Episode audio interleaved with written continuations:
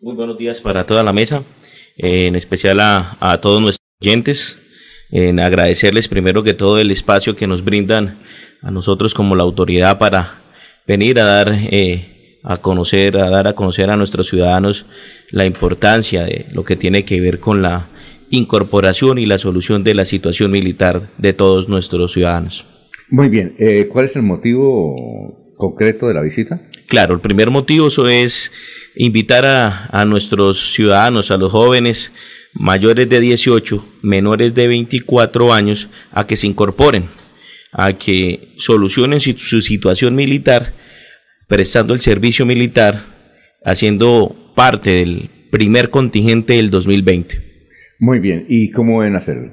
¿Cómo deben hacerlo? Es de una manera muy fácil, deben de acercarse al distrito 32, ahí en sede en el cantón de Palo Negro, sí. con la cédula y la fotocopia de, de la cédula, ¿En, no más. ¿En dónde? En, el cantón militar de Palo Negro, el de la quinta brigada. Ah, la quinta brigada. Sí, señor. Yo pensé que era el aeropuerto. ¿Se llama así cantón? Sí, señor, cantón militar. Ah, Palo Negro. 32. ¿Y hay que pagar algo? No, señor, para solucionar la situación militar prestando el servicio militar, lo único que debe hacer es eh, pasar por un filtro unos exámenes de actitud psicofísica, los cuales están compuestos por médico general, odontólogo, psicológico, quien da esa actitud y si es viable, pues ingresa a prestar el servicio militar. ¿Pie plano? El que tenga pie plano no, no va, ¿no es cierto? Eso es concepto o criterio médico. ¿Ah, sí? Claro, no, sí, pero señor. En mi época, el que tenía pie plano no iba. ¿Y eso es cierto es un mito? ¿Es un mito o qué? No sí, sé. claro, es, eso es un mito. Desafortunadamente, el que toma la, la decisión es el médico, viendo, haciendo su examen, y pues si el, el joven tiene alguna situación, pues a, anexa su historia clínica, pues para, para soportar el, eh, esa situación o esa, Sí. esa enfermedad, digámoslo así. ¿Ahora todavía existe eso de los, eh, de los carteles de las libretas militares? Bueno, quiero dejar en claro dos cosas. La primera es con respecto a los pagos que se generan eh, para no prestar el servicio militar, están estipulados en la ley eh, 1861 del 2017, que es la nueva ley de incorporación. Ah. ¿sí? ¿Qué se establece ahí? Establece que yo debo solucionar mi situación militar. ¿Cómo soluciono mi situación militar? Uno, prestando el servicio militar. O dos, siendo no apto y pagando la cuota de compensación. Pero no apto lo dicen es allá. Exactamente, se dice es el, el, el médico o el comité mm. de, de, actitud psicofísica. Adicional a esto, la ley me establece, en el artículo 14, me establece unas excepciones de ley que ese personal que cumpla con uno de esos eh, artículos, de, perdón, de esos, de esos puntos, está exonerado del servicio militar. ¿De esos cuáles? Ser hijo único, pero tiene que ser confirmado y comprobado. ¿sí? Ser padre de familia. Tener una, una vida conyugal o estar casado.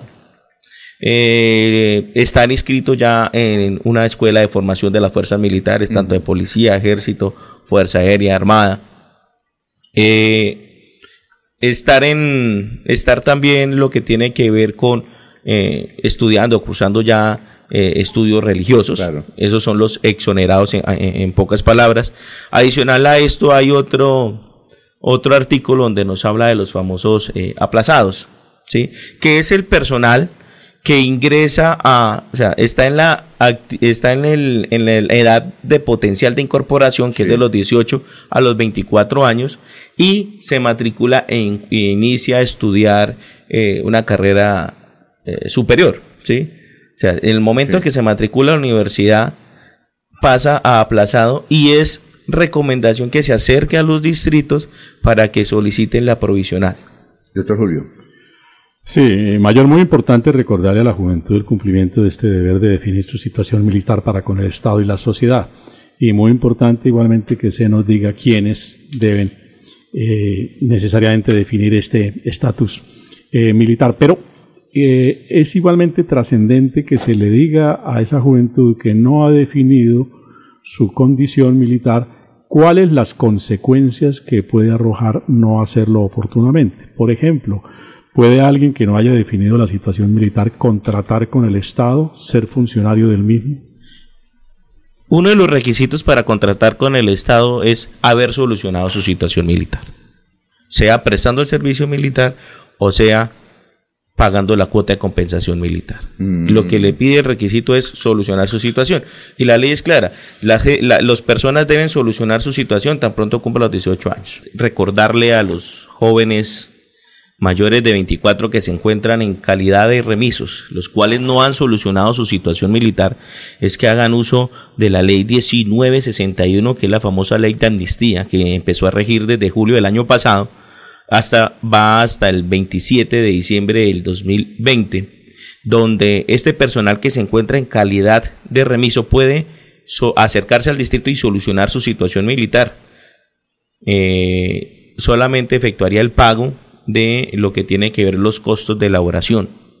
Adicional a eso, eh, para informarle a, la comunidad que el día 26 y 27 de marzo vamos a estar realizando una jornada especial para remisos en la central de abastos de Bucaramanga. Ah, el 27 de marzo. Sí, señor, 26 y 27 de marzo. Bueno, muchas gracias. Incluso, pero la invitación también para los que deseen renovar su libreta militar, ¿no? También hay posibilidades, además que es un requisito que ha vuelto indispensable. Sí, claro, se puede renovar la libreta militar. ¿Para qué? Sería el duplicado. Precisamente para no tener problemas como los que, tiene el amigo. Pero yo tengo aquí la libreta. No, pero si la gente la vota. No, pues se ha extraviado, yo por lo menos la, la extravié hace unos años. Pero si extravía una libreta militar, ¿qué, debe hacer la persona? que Claro, sí, señor. Eh, la recomendación que les doy es primero y va para todos, para todos los procesos de que tengamos que hacer con los con los distritos militares, la, la, recomendación es hacerlo personalmente, acercarse al distrito, no utilicen intermediarios, no utilicen eh, tramitadores, más llamados tramitadores, porque realmente los pueden robar, los van a robar.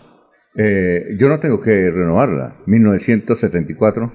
no, no, no hay necesidad. Si, si, ve la necesidad de, que se le pierde o algo así, ahí sí es la necesidad. Ya, ya, la, ya no está uno en la reserva, en la, en la pero hay que tener en cuenta que eh, desafortunadamente nosotros emitimos eh, duplicados o las libretas al personal menor de 50 años, de mayor, personal de mayor de 50 años tiene que acercarse a la plataforma libretamilitar.mil.co y descargar el certificado virtual. Muchas gracias por haber venido. Sí, muchísimas gracias a ustedes por la invitación. Es nuevamente recordarle a nuestros jóvenes oyentes que acerquen a los distritos a solucionar su situación militar, que no utilicen ningún tipo de tramitadores y adicional a eso, en el distrito nosotros no generamos ningún cobro. El cobro lo realizamos es mediante un recibo que se imprime y deben efectuar el pago en el banco estipulado, no más.